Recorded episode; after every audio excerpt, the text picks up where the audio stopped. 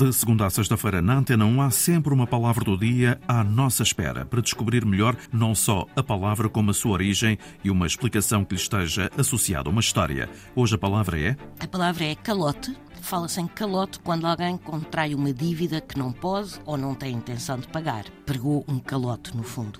Calote é uma palavra que vem do francês, de culotte, mas que remete não para a peça de roupa interior, e sim para a pedra de dominó que não pode ser jogada, a que fica na mão. E por analogia com o que acontece quando se fica com as pedras de dominó na mão, terá passado a designar também os títulos que sobram na mão do credor e que ele já não consegue receber. E, portanto, é, no fundo, um calote. Palavra do dia, edição Mafalda Lopes da Costa.